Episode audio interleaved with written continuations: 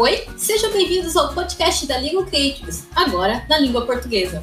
Eu sou Olivia Goretti e serei a host deste podcast, que é inspirado no modelo já passado pela fundadora Tessa Manuelo, que desde 2017 vem inspirando vários advogados e profissionais no meio jurídico a pensar de uma maneira diferente e inovarem em suas áreas de expertise.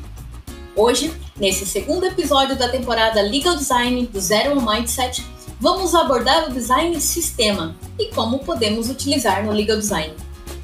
O design de sistema tem um conceito um pouco complexo.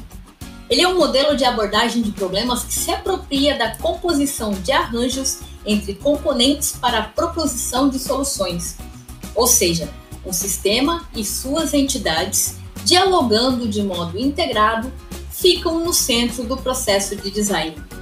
Os sistemas não são compostos apenas de interfaces e fluxos de dados ou informações, mas também de pessoas, dispositivos, máquinas, objetos, processos, e compõem espaços de informação com os quais se interagem com entidades tanto digitais, diferentes mídias e canais, quanto físicas.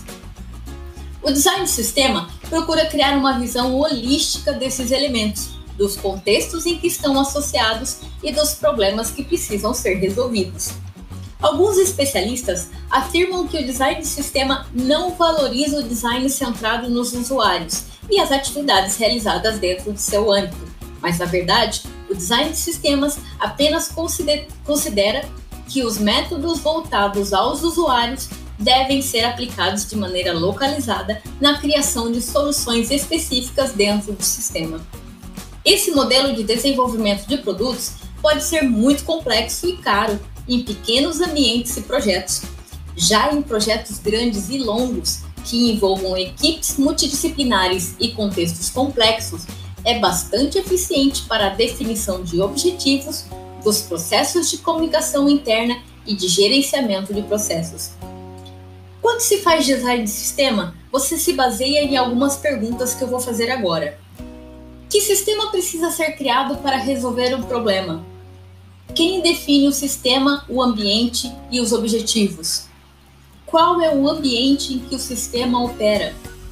Quais os objetivos do sistema em relação ao seu ambiente? Que recursos o sistema tem para manter os relacionamentos necessários?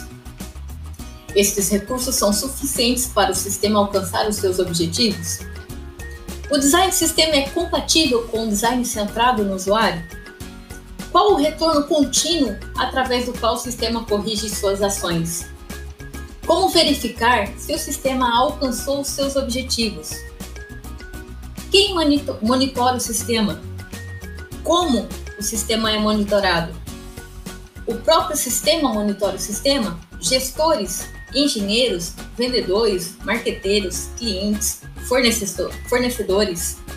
Em potencial, os responsáveis diretamente pelas respostas do sistema e por seu uso podem monitorar o sistema. Até que é ok, mas e como o design de sistemas pode ser utilizado no legal design? Projetando sistemas complexos que funcionem melhor, atendam as pessoas e forneçam mais valor. Isso na visão de Margaret Hagan. Esse é o tipo mais completo do projeto, ele tenta coordenar uma grande escala de produtos, serviços, comunicações e interações em um sistema grande e contínuo de pessoas. Alguns exemplos de projetos de sistema são a criação de um novo tribunal, uma nova agência ou um programa universitário. Bem complexo, não? No próximo episódio, eu vou falar um pouco sobre o design organizacional e como ele é utilizado no legal design. Fiquem atentos! Esse foi mais um episódio do podcast da Legal Creatives na língua portuguesa. Esperamos que este episódio venha alimentar ainda mais a razão e o motivo que te faz inovar e melhorar. Não deixe de comentar o que achou deste episódio, tanto aqui como na nossa comunidade. Acompanhe a Legal Creatives nas mídias sociais.